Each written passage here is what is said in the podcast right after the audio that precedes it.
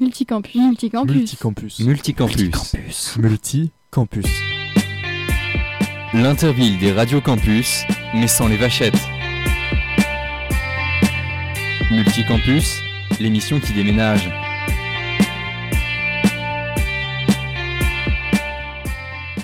Bonjour à tous et à toutes et bienvenue dans cette émission multi Campus, c'est Julien de Radio Campus Tour, très heureux de vous retrouver pour cette nouvelle émission, une nouvelle émission multicampus euh, riche en programmes, car cette semaine nous sommes dans une semaine assez spéciale, car nous sommes dans la semaine étudiante du développement durable, c'est une semaine qui s'étend donc du 29 mars au 3 avril, euh, où le monde étudiant se mobilise pour, la, donc, euh, pour le développement durable, et c'est le SEDD qui s'adapte et propose une version hybride placée sous le signe du bien bien-être étudiant. C'est donc une semaine pour sensibiliser euh, eh bien, aux objectifs du développement durable et euh, nous allons donc mettre en avant euh, le développement durable dans cette émission sortée, euh, notamment grâce à Radio Campus Paris qui nous a euh, donc fourni deux superbes interviews que nous allons euh, pouvoir écouter dans cette émission sortée.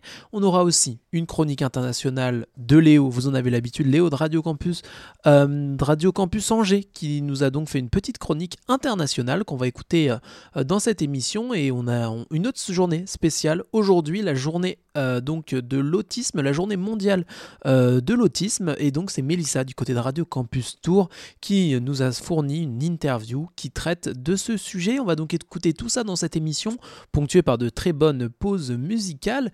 Et pour commencer, je vous propose de découvrir un premier reportage euh, de Radio Campus Paris. C'est une interview de 2016 et donc euh, euh, c'est le REFEDD, le Réseau français des étudiants pour le développement durable, qui est venu leur présenter la 9e édition à l'époque de ces rencontres nationales, euh, qui donc euh, explique la volonté du réseau de sensibiliser les étudiants au développement durable et les initier à des pratiques simples et intelligentes qu'ils pourront faire chez eux. Je vous propose donc d'écouter ça tout de suite dans Multicampus. C'est un, une interview réalisée par Radio Campus Paris. C'est parti.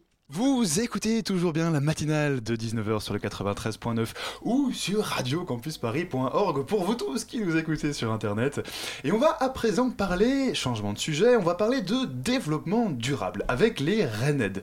Alors non, ce n'est pas un nom de pomme, c'est l'abréviation des rencontres nationales étudiantes pour le développement durable. Deux jours de festivités pour sensibiliser les étudiants aux problèmes de l'environnement et proposer des pistes d'action pour rendre les campus plus pour nous en parler, on reçoit ce soir Marielle et Astrid du REFED, le réseau français des étudiants pour le développement durable, qui organise l'événement. Bonsoir à vous deux. Bonsoir. Alors, avec moi également en studio, Jenny, la rédaction de Radio Campus Paris. Bonsoir, Jenny. Bonsoir, Alban. Alors, le RENED, le REFED, on s'y perd un petit peu quand même dans ces acronymes. Pourtant, Radio Campus Paris, on vous connaît bien, vous venez régulièrement nous parler de vos projets.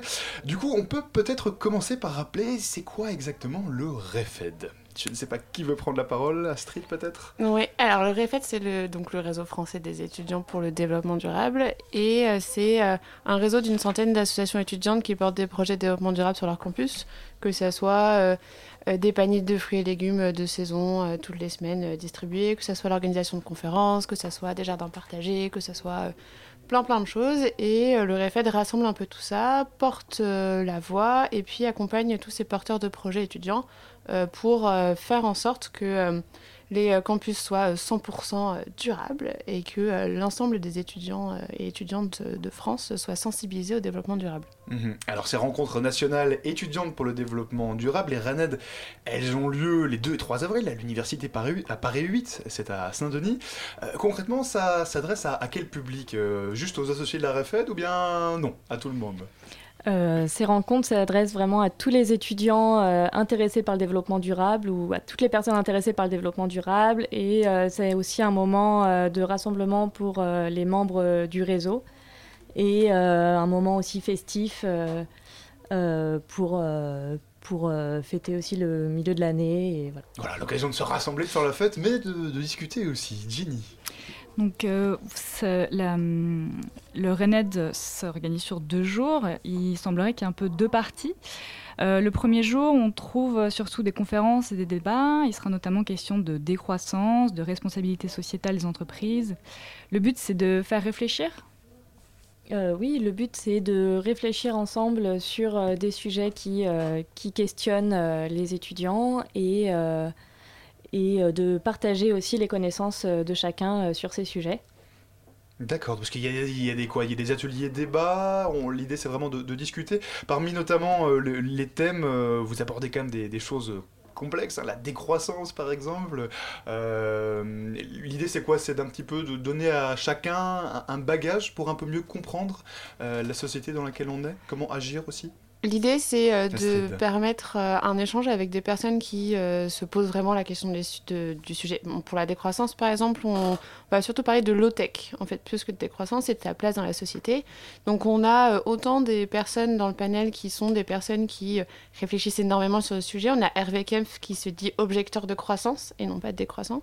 Et à côté de ça, on a des associations étudiantes qui réfléchissent sur le sujet et qui surtout portent des actions. Et comment est-ce qu'on met comme ça en parallèle euh, les sujets de réflexion et les sujets d'action qui seront euh, quand même globalement les mêmes mhm. et qui va permettre après de continuer les débats durant la journée euh, à la sortie de ces ateliers du samedi matin. Mhm. Qu'est-ce que c'est le low-tech? Encore une abréviation. les low-tech. On, décrypte ce soir les, les termes du développement durable pour vous. Une... Ça va au-delà du développement durable d'ailleurs. C'est une abréviation pour low technology. Et c'est, euh, je pense que je vais très mal le définir. Mais donc il faudra venir samedi matin. Oui, voilà, oui. Hein.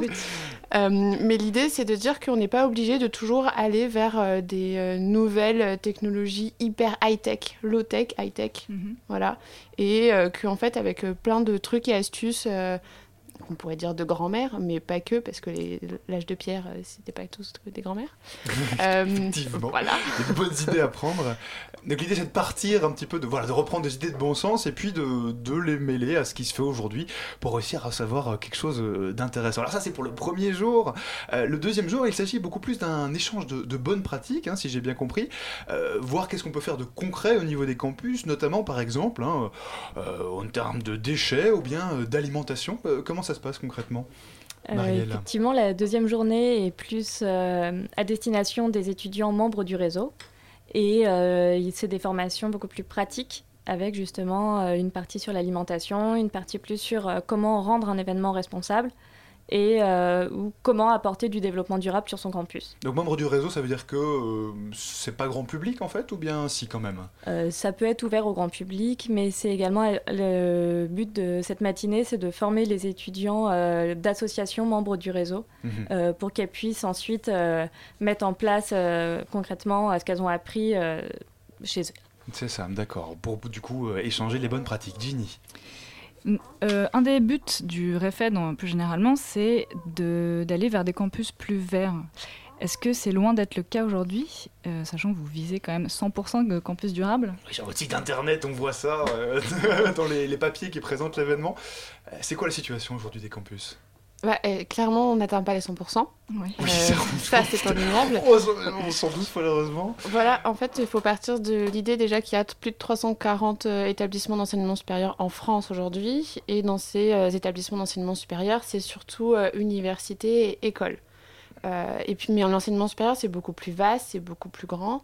et puis, on a une démarche de développement durable qui est très très longue parce que la, la première démarche qui était obligatoire, c'était lors du c'était euh, un article de la loi Grenelle de 2007, du coup, euh, avec euh, décret d'application qui tarde à sortir, etc. etc., etc.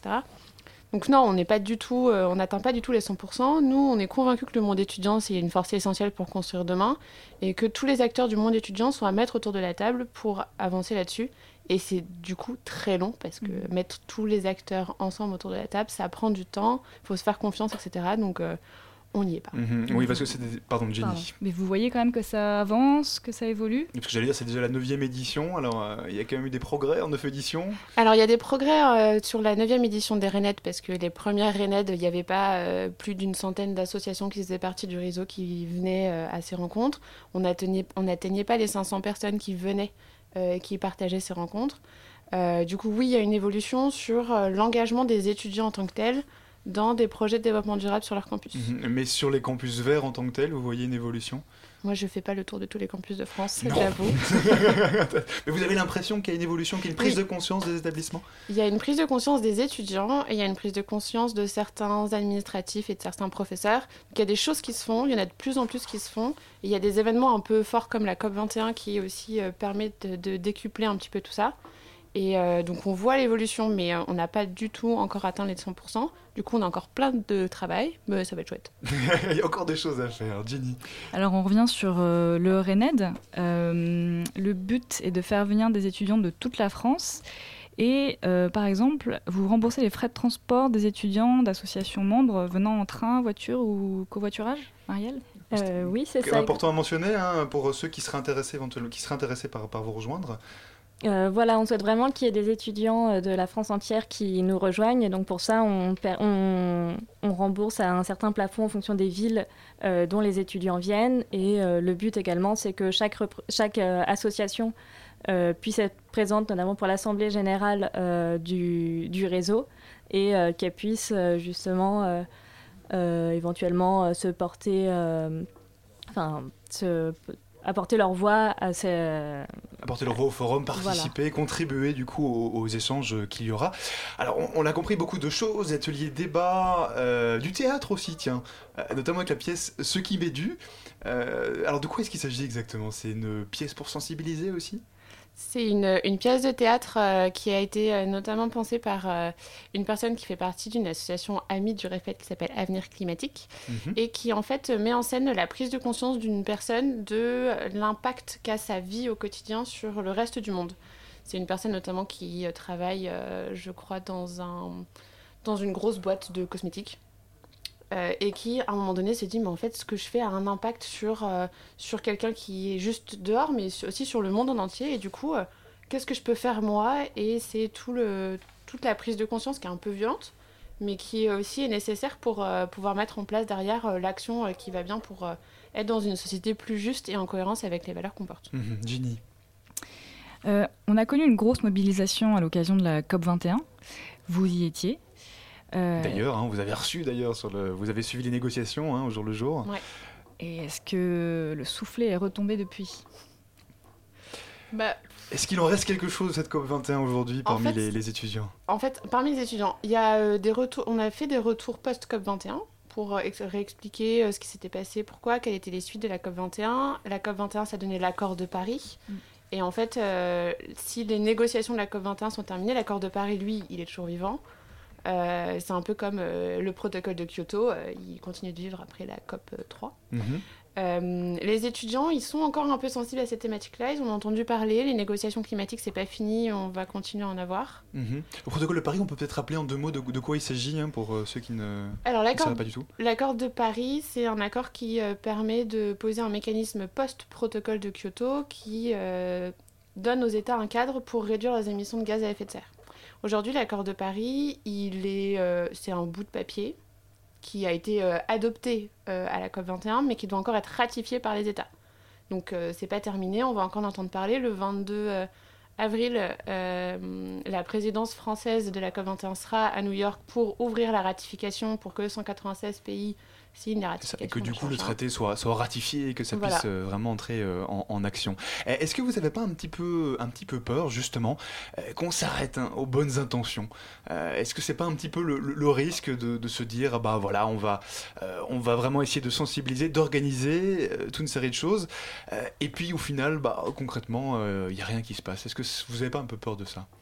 Bah, c'est le message qu'on porte au, au REFET, c'est de dire qu'il y a des choses qui sont, euh, qui sont à faire euh, dans euh, les cadres très euh, protocole, euh, machin, euh, des négociations. Et puis derrière, un, pa- un, bout de- un texte, ça reste un bout de papier, ça reste des mots, et qu'il y a toute l'action qui est à mettre derrière. Et Aujourd'hui, l'action, euh, COP21 ou pas COP21, elle existe. Elle est menée par des étudiants. Il y a des gens qui sont là, qui ont envie de porter des projets sur le court terme, sur le long terme, mais qui ont envie de mettre en place des choses pour voir dans le monde étudiant et ailleurs euh, des, euh, des changements de société pour quelque chose de plus juste, de plus désirable pour tous et toutes. Mhm. Alors, il y a aussi des, des ateliers débats, euh, et j'ai vu que, enfin, on en parlait euh, tout à l'heure, et puis des pitchs de start-up. Alors, je me suis demandé euh, quelles start-up, quelles entreprises vous allez inviter euh, pour venir débattre avec les étudiants, peut-être Marielle? Euh, bah, ça peut être, il y a différents, il y a des startups mais pas que, il y a aussi des associations membres qui viennent pitcher leurs projets. Et dans les startups, on peut en avoir une par exemple sur la mobilité euh, qui présente une innovation sur, euh, sur des vélos. Ça peut être aussi sur d'autres moyens d'éducation. On pas uniquement les étudiants en fait, hein, ou, des, anciens étudiants qui lancent du coup une, entreprise, c'est ça l'idée? Voilà, c'est ça. C'est euh, des pitchs soit d'étudiants, soit de jeunes, euh, jeunes qui ont des projets ou qui, qui mettent déjà en place euh, des entreprises sur des domaines du développement durable au mhm. sens large. Si on veut participer du coup ce week-end, c'est gratuit, mais il faut s'inscrire peut-être sur le site? Du coup? Exactement, c'est euh, en deux mots, c'est euh, tout accessible sur le site du euh, refed.org. D'accord, et on mettra bien évidemment toutes les infos sur le site web. Merci beaucoup Marie-Hélène Astrid d'être venue nous parler de cette neuvième édition déjà des Rened. Merci. La matinale de 19h, le magazine de Radio Campus Paris. Du lundi au jeudi jusqu'à 20h. Merci beaucoup à Radio Campus Paris de nous avoir sorti de leurs archives cette interview datant de 2016 dans le cadre de, ces, euh, de cette semaine internationale du développement durable. Tout de suite une pause musicale dans cette émission sortée. Toutes les pauses musicales que vous allez entendre aujourd'hui dans cette émission sont proposées par nos amis de Radio Campus Angers. On les remercie. Et pour commencer, une pause musicale locale. Donc, nous allons donc écouter un artiste angevin. Ça s'appelle The Sheriff Brothers et le titre euh, s'appelle When the Mountain on écoute ça tout de suite.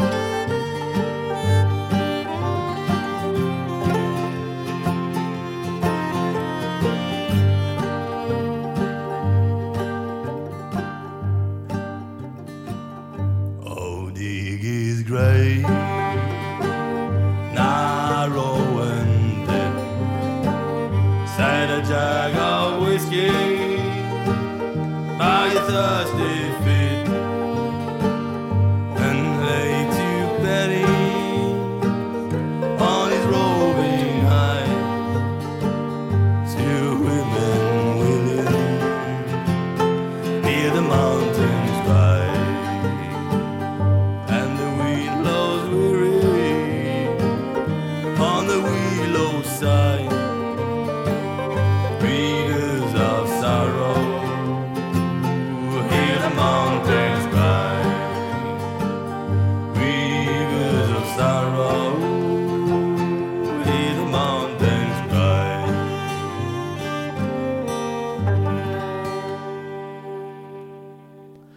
retour dans votre émission Multicampus, l'émission du réseau Radio Campus qui vous propose divers contenus chaque semaine. Très heureux de vous retrouver. C'est toujours Julien pour Radio Campus Tour qui vous présente cette émission, une émission qui tourne autour du développement durable et de cette semaine étudiante du développement durable.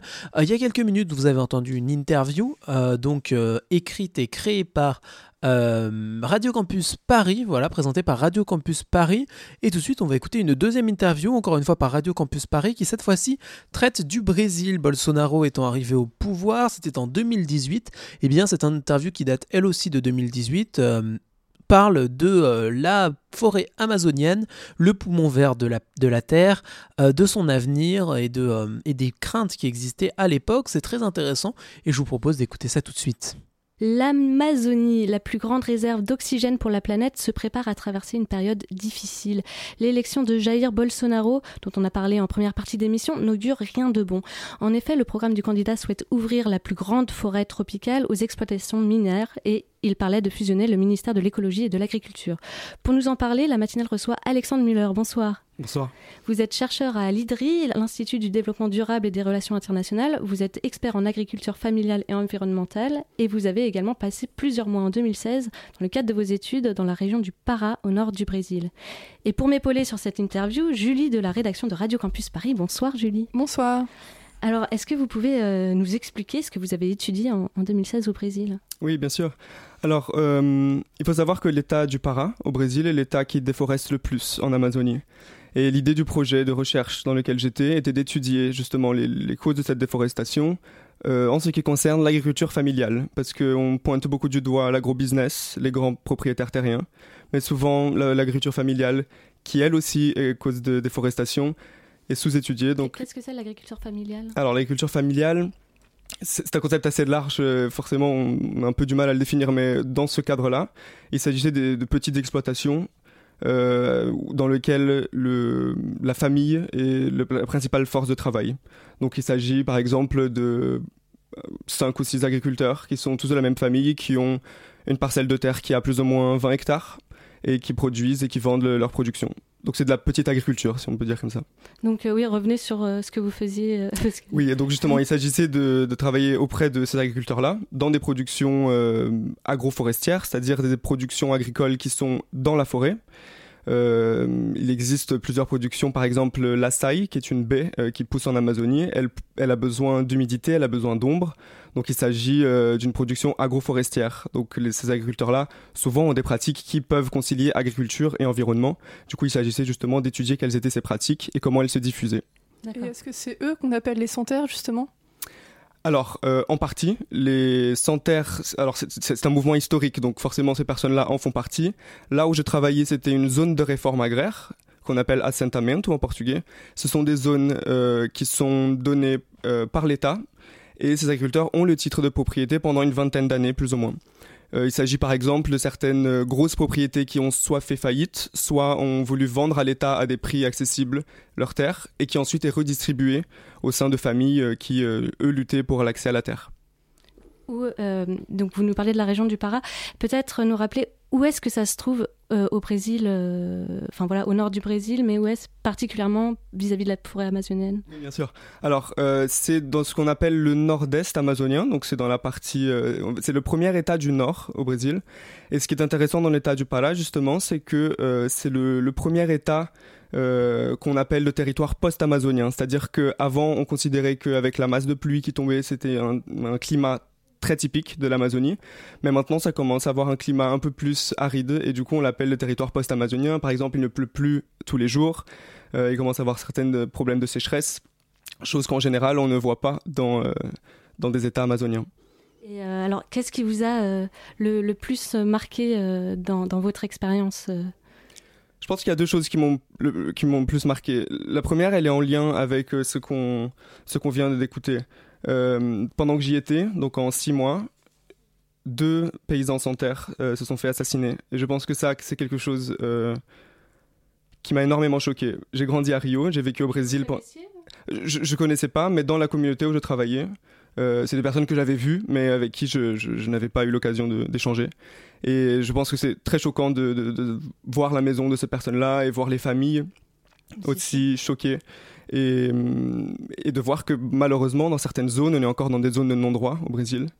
Et euh, on, sent dans la voix de la tristesse de ce témoignage. C'est quelque chose que, que j'ai vu et qui, m'a énormément marqué.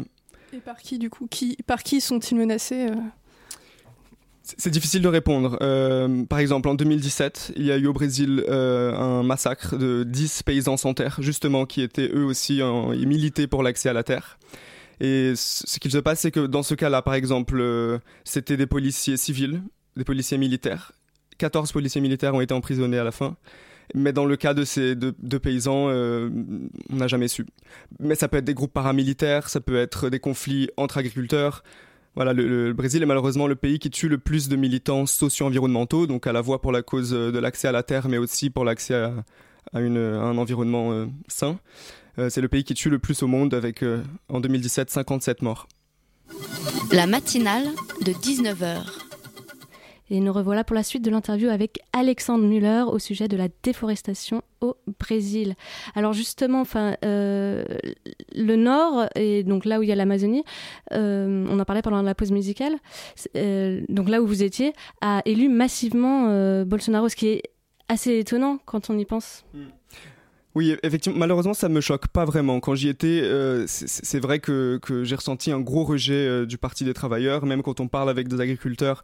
Euh, même du mouvement de Santerre qui est historiquement lié au Parti des travailleurs, on ressentait vraiment presque de la haine envers le, le, Parti des travailleurs. Donc malheureusement, c'est pas quelque chose qui me surprend. Après, je pense que Bolsonaro, il a un discours qui est vraiment tourné vers le développement de l'Amazonie. Je pense que ça peut parler euh, à, à, ces, à ces personnes-là.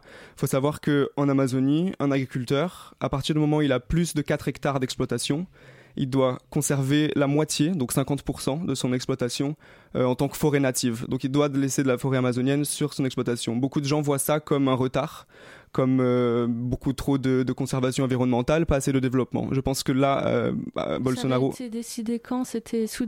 C'est une loi, euh, c'est une loi du code forestier. Donc c'est une loi qui date depuis la redémocratisation, donc 1988. D'accord. Et parce et, que bah, j'avais lu aussi que dans les années 90, c'était la déforestation était au, au, au pire moment. Au, actuellement, on en est où? Alors, la déforestation, effectivement, au milieu des années 90, euh, elle a explosé. Et euh, ça a été un réel problème, même d'un point de vue international, avec les relations avec les autres pays. Euh, à partir de 2004, euh, le Brésil a commencé à faire des, efforts euh, considérables en la matière. Marina Silva était la ministre de l'époque de l'environnement. Et les, taux de déforestation, ils ont chuté historiquement. Et à partir des années 2009, ils se sont stabilisés. C'est-à-dire qu'on était en 2004 à, 27, à 28 000 kilomètres carrés d'Amazonie déforestée. Et on est stable depuis 2009 aux alentours de 7 ou 8 ce qui est déjà énorme quand on pense à 7 ou 8 euh, km 7 ou 8 000 km de déforestation. C'est environ 128 terrains de foot déforestés par heure pendant un an. Donc c'est absolument énorme. Ouais, mais, mais c'est quelque chose qui reste on va dire considérable dans un dans un pays des dimensions continentales comme est le Brésil. Mmh. Mais c'est étonnant de dire euh, que donc il y a eu des avancées en 2004 alors que finalement les, les, les militants sont ils ont toujours été attaqués. Oui, les, militants, ils ont toujours été attaqués. Et, d'ailleurs, quand on parlait des centres, c'est encore une question. Euh, c'est une question qui est, qui est, liée à ça. Euh, mais les militants ne sont pas majoritaires dans le nord du Brésil. Et je pense qu'il y a. C'est ce que vous disiez aussi en première partie d'émission. Euh, Bolsonaro s'est élu sur le rejet du Parti des travailleurs. Euh, donc effectivement, la, la voix des militants environnementaux sur ces questions-là, elle n'a pas beaucoup porté. Et, vous, euh, comment avez-vous réagi quand, vous avez appris l'élection de Jair Bolsonaro? Enfin, vous vous y attendiez ou? Au, lendemain du second tour, euh, c'est vrai qu'on avait un peu l'impression d'avoir une gueule de bois parce qu'on on se disait comment c'est possible que quelqu'un qui n'avait pas de programme, quelqu'un qui n'a pas participé au débat. Alors certes, il a eu des problèmes de santé parce qu'il s'est fait poignarder, mais il n'a participé à aucun débat alors que les médecins euh, avaient dit qu'il aurait pu au moins participer, que ce soit de chez lui ou d'autres échanges. Donc c'est quelqu'un qui s'est élu sans débat, sans programme, sur le rejet d'un parti. Et je trouve ça absolument terrible pour euh, mon pays.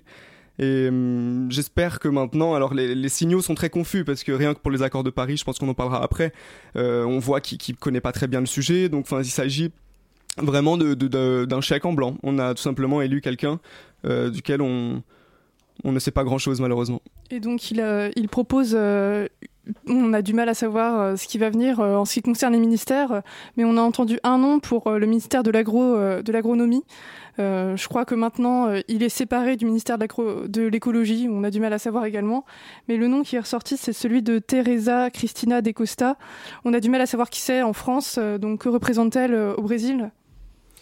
Alors, c'est vrai que déjà sur la question de du ministère, il s'agissait pendant un moment de fusionner le ministère de l'Environnement et de l'Agriculture. Ce sera plus le cas, je pense que c'est déjà une avancée importante.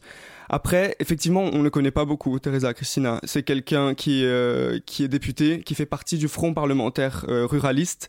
Au Brésil, on appelle les ruralistes le front de l'agro-business. Donc ce sont les personnes qui, au Congrès national, euh, font la pression et font le lobbying pour faire passer des lois qui soient pro-agro-business, pro-intrants chimiques, etc. Et en parlant d'intrants chimiques, par exemple, il y a eu une commission parlementaire dont elle était présidente euh, qui a approuvé euh, beaucoup de flexibilisation sur les lois euh, qui, qui, encadrent l'usage de, pesticides au Brésil, non seulement de pesticides aussi, mais d'autres intrants. Donc voilà, beaucoup de doutes. je, pense que c'était effectivement une indication. C'est pas une indication qui m'étonne.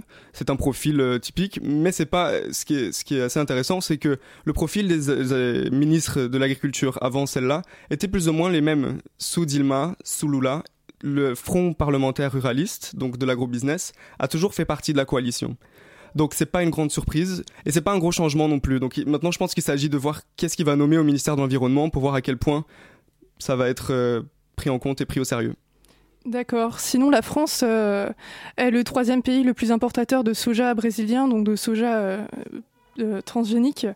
Et je me demandais si si avec un homme comme Bolsonaro au pouvoir, une question d'embargo pouvait être abordée, embargo pour la France, et, mais également pourquoi pas des Nations Unies ou autres oui, bien sûr. Et d'ailleurs, ce qui était très curieux, c'est qu'à partir du moment où Bolsonaro a annoncé la fin du ministère de l'Environnement, le propre fonds parlementaire de l'agrobusiness a dit que ce serait une très mauvaise idée parce que d'un point de vue de commerce extérieur, euh, ce serait une catastrophe.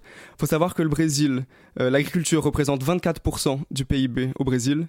C'est le troisième plus grand exportateur agricole mondial. Le soja fait partie de ces denrées alimentaires qui sont, euh, qui sont exportées. Euh, quand on regarde la balance commerciale, c'est-à-dire la différence entre exportation et importation, l'agriculture c'est 44% des exportations du Brésil. Donc c'est un enjeu énorme et ce qui, est, ce qui fait un peu peur avec Bolsonaro, c'est qu'on n'a pas l'impression qu'il s'en rend absolument compte.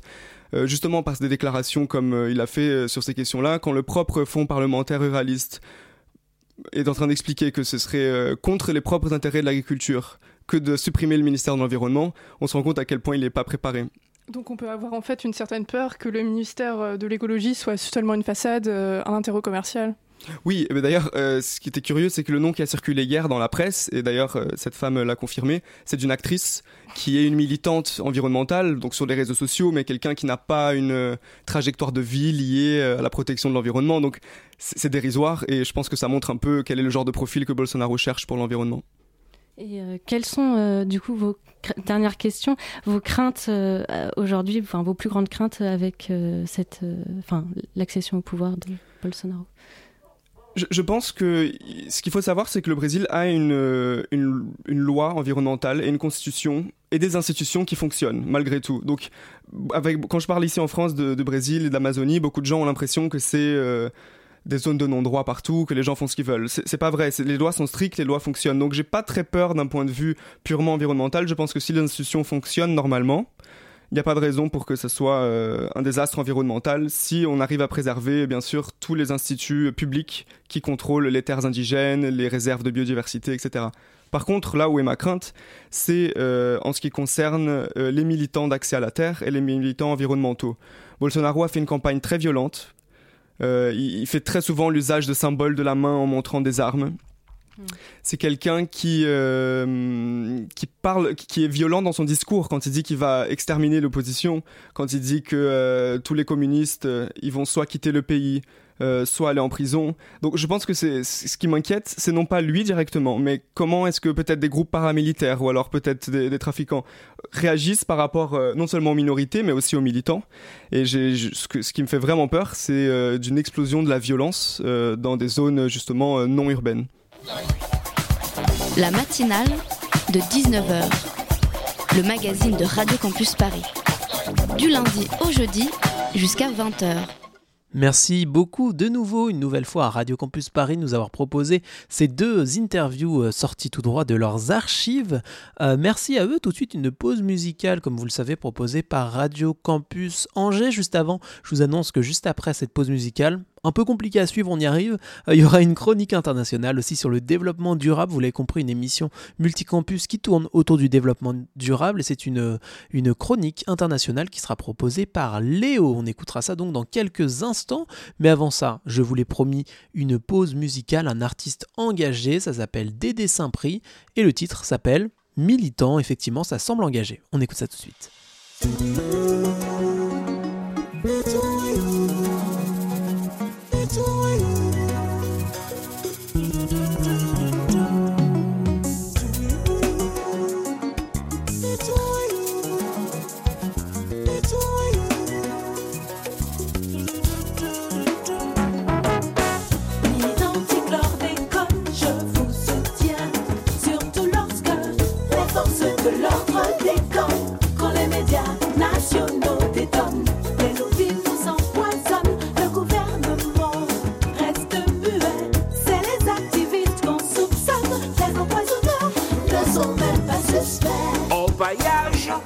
Forêt dénudée, les Indiens sont menacés, l'Amazonie pleure en vain, érosion qu'a fléri, la valasse pas jamais loin, gardez fatra, gardez en pays, l'argent passe avant l'humain, nous n'y pour tracer en belle chimée, pour ça qu'a venu, pour travail la caillou, ba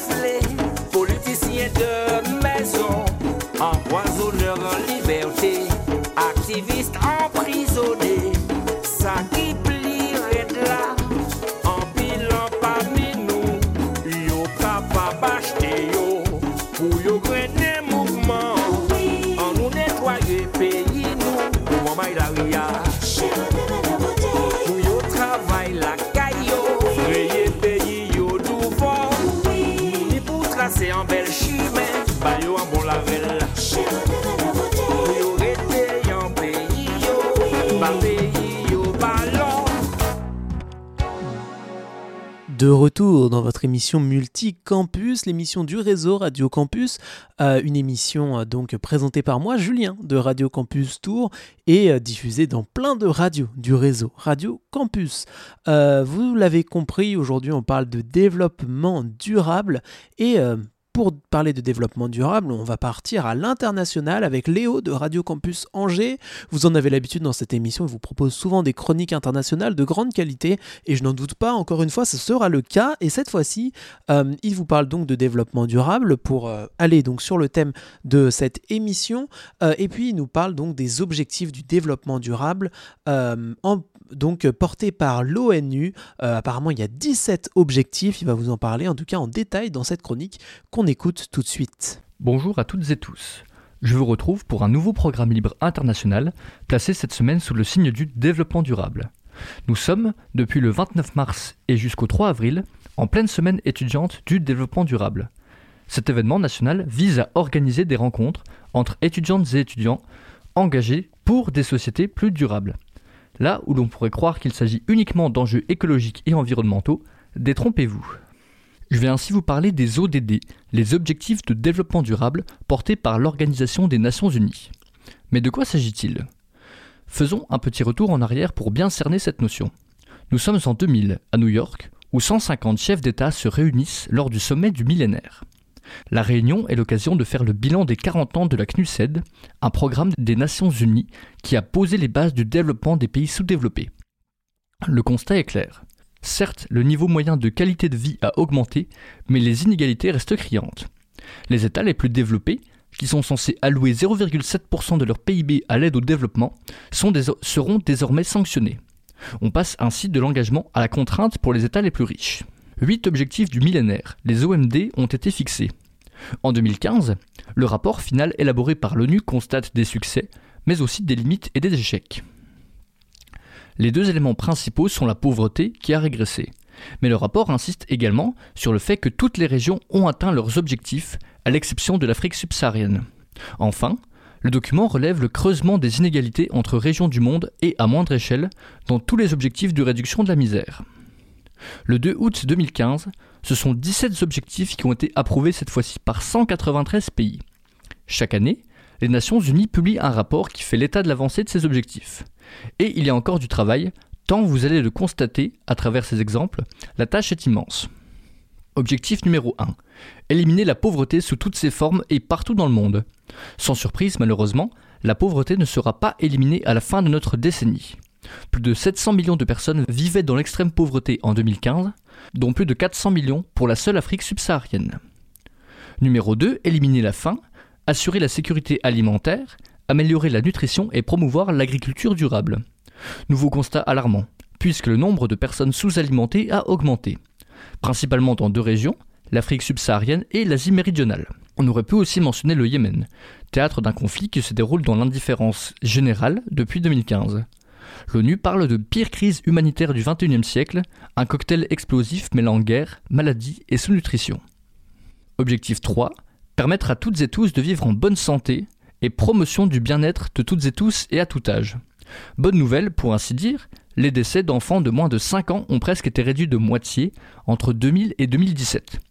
Deuxième élément, la baisse d'infection au VIH chez les adultes, la réduction des décès dus à la rougeole de 80% sur la même période. Point noir toutefois, la hausse des cas de paludisme. Au DD4, accès à une éducation de qualité pour toutes et tous et tout au long de la vie. Cette fois encore, les chiffres donnent tournis un enfant sur cinq de 6 à 17 ans n'est pas scolarisé et 750 millions d'adultes sont illettrés. Le rapport insiste une nouvelle fois sur l'Afrique subsaharienne. La moitié des écoles n'ont pas accès à l'eau potable, à Internet ou à des ordinateurs. Numéro 5, égalité des sexes, rien de surprenant également. 20% des femmes et filles âgées de 15 à 49 ans ont subi des violences physiques et ou sexuelles de la part d'un partenaire ou d'un ex-partenaire, et 200 millions ont subi des mutilations. La moitié de ces mutilations ont été relevées en Afrique de l'Ouest, où les conflits voient d'ailleurs l'utilisation du viol comme arme de guerre. Explication. En 1994, une résolution de l'ONU demandait une étude sur le recours au viol comme arme de guerre. L'enquête a d'abord porté dans l'ancienne Yougoslavie. À l'époque de la guerre, après 1991, les Serbes luttaient contre l'indépendance de leurs voisins de Bosnie, de Slovénie ou de Croatie par exemple. Voici un extrait du rapport. Je cite Il a été constaté en ce qui concerne spécialement les attaques serbes contre les localités et villages musulmans, que les viols avaient revêtu un caractère systématique, qu'ils avaient été commis sur ordre des autorités supérieures et sous leur supervision, qu'ils avaient ainsi été utilisés comme une arme de guerre visant à contraindre les habitants à quitter leur foyer, s'inscrivant également dans le cadre d'une stratégie expansionniste. Le viol collectif aura ainsi été partie intégrante de la politique de purification ethnique conduite par les forces serbes en Bosnie-Herzégovine. Cette pratique systématique a cours aujourd'hui par exemple en Afrique de l'Ouest. À l'est du Congo, où les conflits font rage entre milices armées, les viols sont très répandus. Si cette question vous intéresse, je vous invite à découvrir les travaux du gynécologue Denis Mukwege, qui exerçait en République démocratique du Congo et qui soigne des femmes violées depuis le début des années 2000. Objectif numéro 6 garantir l'accès à tous à l'eau et à l'assainissement et assurer une gestion durable des ressources en eau. Ce n'est pas grossir le trait que parler d'or bleu s'agissant de l'eau. 40% de la population mondiale ne dispose pas d'une installation de base pour se laver les mains chez elle et près de 800 millions de personnes ne sont pas approvisionnées, en eau potable. Ce qui devrait être un bien commun est déjà au centre de conflit. Dans un article de France Info publié le 22 mars dernier, Alice Froussard, Anne Handlauer et Justine Fontaine balayaient des exemples de combats pour avoir accès à l'eau. Au Moyen-Orient, le contrôle de l'Euphrate et du Tigre sont sujets à des rivalités entre États. Ces deux fleuves prennent leur source en Turquie avant de rejoindre l'Irak et la Syrie.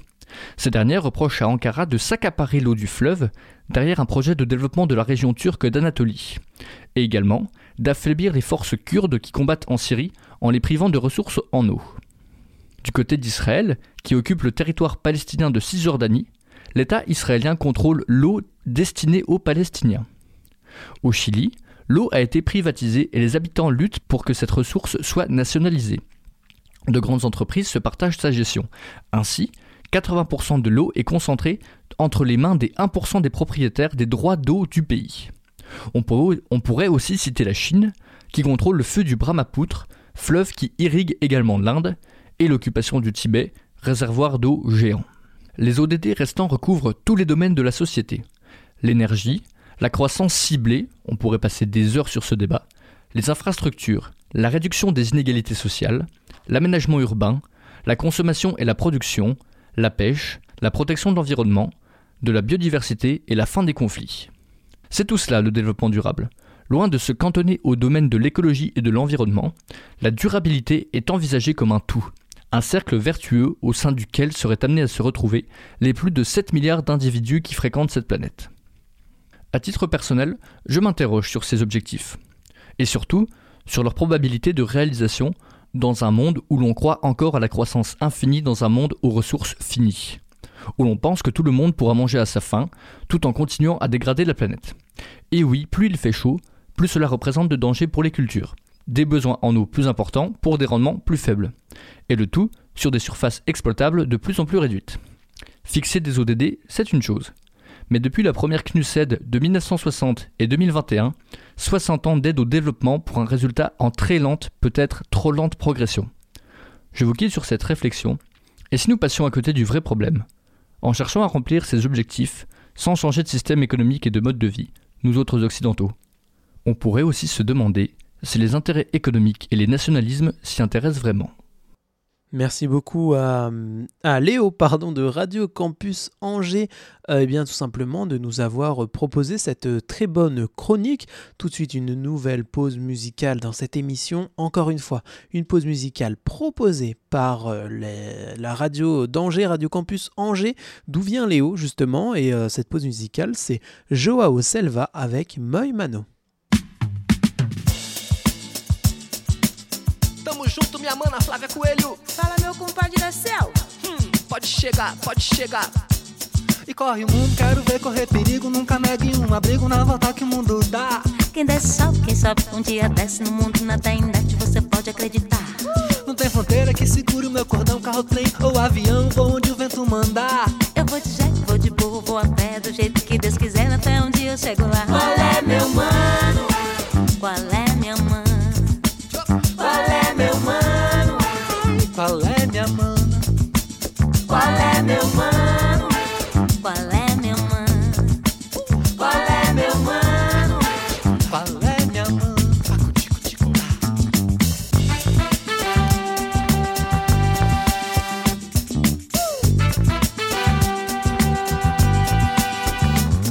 Pode, pode, quem não pode se sacode. Quero ver que se sacode quando começa a cantar. Que desse jeito, sem fim, sem preconceito, assim. Faça direito pra vergonha não passar. Tem cada um, cada qual tem sua razão. Litigo de coração, a solução é amar. Quem prega ódio se atrasa no negócio, por isso meu sacerdócio é ver a poeira voar. Qual é, meu mano?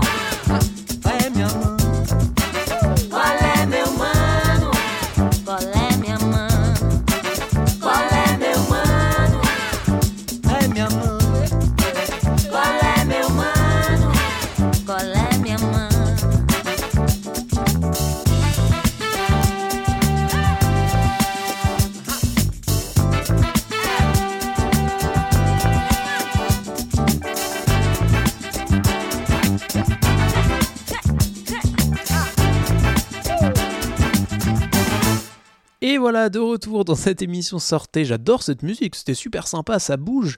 Euh, eh bien, bien, bienvenue euh, de retour dans cette émission Multicampus euh, sous ce beau soleil tourangeau. C'est moi, Julien de Radio Campus Tour, qui vous présente cette émission Multicampus diffusée un petit peu partout sur les radios du réseau Radio Campus.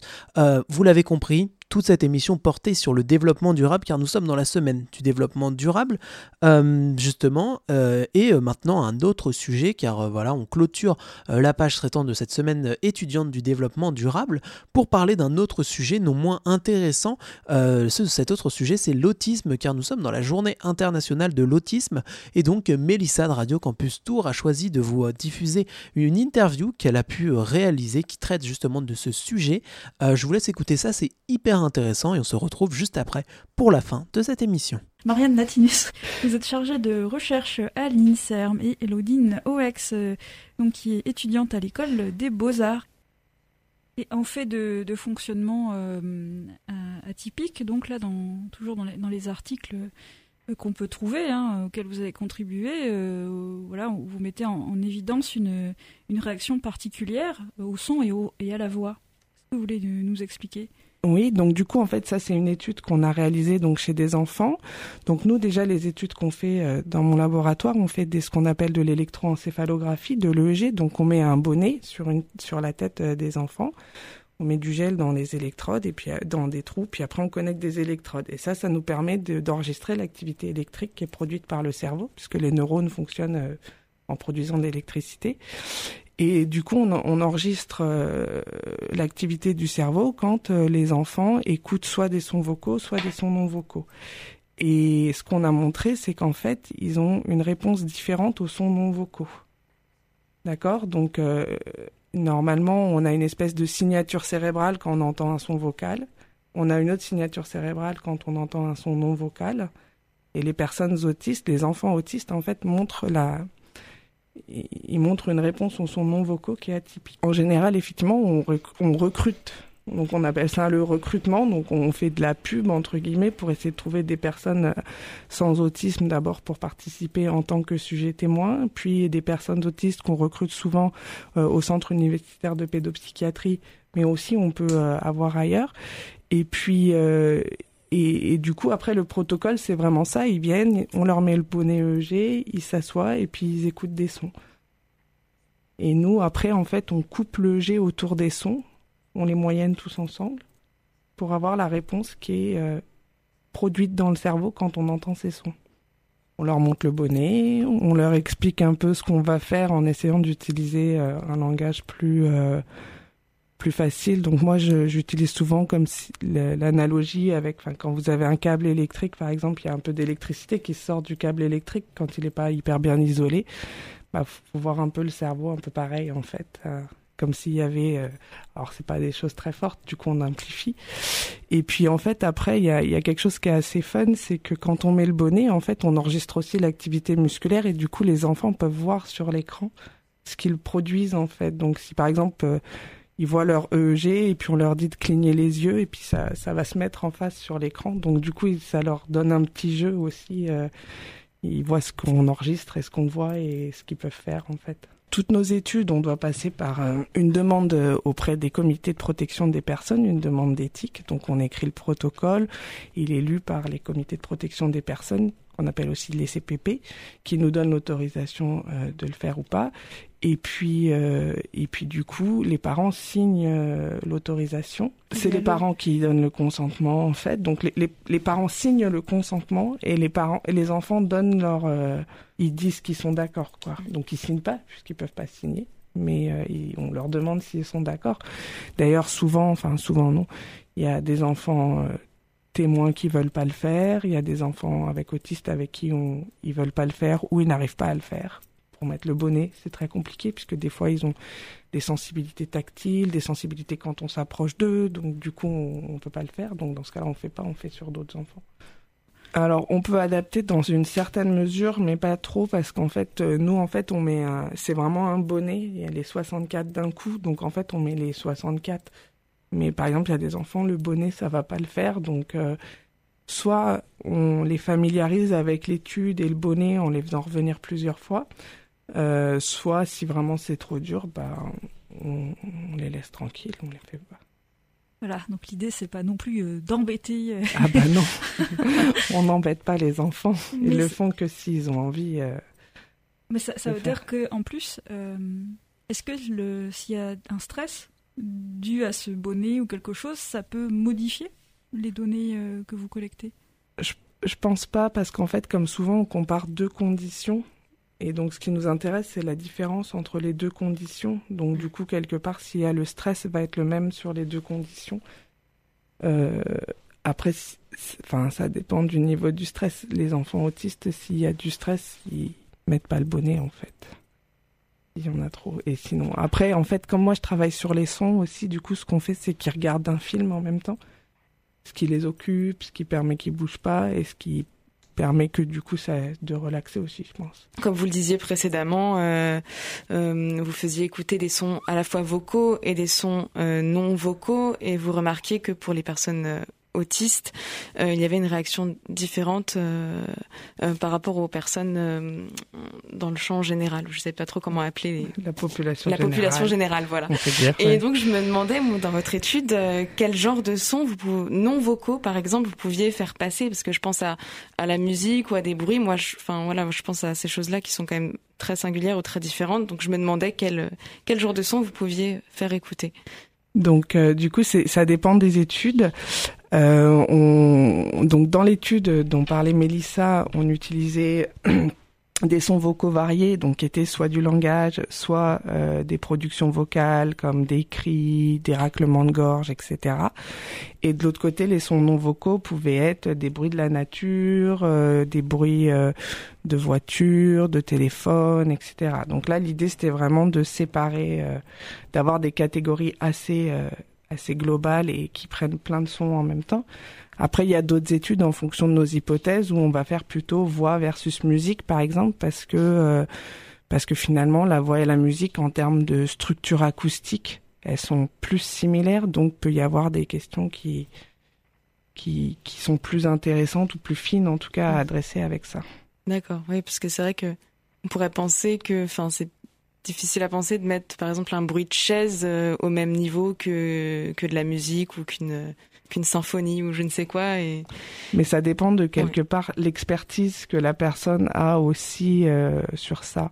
Mais comme li- li- enfin l'idée c'est vraiment que dans la population générale, hors personnes qui sont très fortes en musique ou très fortes en chant d'oiseaux, euh, en fait, on va avoir la voix qui va mettre en jeu des traitements particuliers parce que c'est hyper important dans les interactions sociales pour la reconnaissance de l'identité, euh, pour euh, le, la reconnaissance des émotions, la compréhension du langage, et puis de l'autre côté, les autres sons qui véhiculent moins d'informations qu'on a besoin d'extraire, même si elles peuvent faire produire des réactions. Euh, c'est moins on a besoin d'extraire moins d'informations de ces, Hmm. de ces autres stimuli en fait. D'accord. Et donc, euh, si j'ai bien compris, vous avez remarqué euh, que contrairement à la population générale, les personnes autistes avaient la même euh, appréciaient de la même manière les, enfin recevaient de la même manière les sons à la fois vocaux et les sons à la fois non vocaux. Oui, c'est ça. Donc en fait, alors c'est ils traitent de la même façon. Donc quelque part leur cerveau, ça veut dire ils répondent de la même façon qu'ils entendent une voix ou qu'ils entendent pas euh, ou qu'ils entendent un bruit de voiture. Et donc euh, l'idée qu'on a, c'est qu'en fait au cours du développement euh, normalement, on va mettre en place des filtres qui vont permettre d'être quelque part meilleurs sur le traitement des sons vocaux et moins et puis mettre un petit peu de côté les sons non vocaux puisqu'ils deviennent moins importants. Et, euh, et l'idée, c'est que dans l'autisme, ces filtres ne se développeraient pas et donc tous les sons deviendraient traités au même endroit. Et c'est pour ça qu'au niveau de ce que nous, on enregistre en surface, on a la même réponse euh, cérébrale. Multicampus. Tous ensemble, malgré la distance. Et voilà, merci beaucoup à Mélissa de Radio Campus Tour pour cette super interview. Euh, et merci à vous tous d'avoir écouté cette émission sortée qui malheureusement touche déjà à sa fin. Euh, vous l'avez compris, je vous le rappelle, une émission sortée qui était placée sous le signe de la semaine étudiante du développement durable avec différentes interviews de Radio Campus Paris, de superbes pauses musicales de Radio Campus Angers. On les remercie. Une chronique internationale de Léo de Radio Campus Angers lui aussi. Et pour finir, dans le cadre de la journée internationale internationale de l'autisme, Mélissa vous a proposé une interview d'une chercheuse euh, donc travaillant sur l'autisme et sur les différents troubles autour de l'autisme. Merci beaucoup d'avoir écouté cette émission de sortie. Dans quelques instants, la suite de vos programmes dans votre radio du réseau Radio Campus. À bientôt. Salut.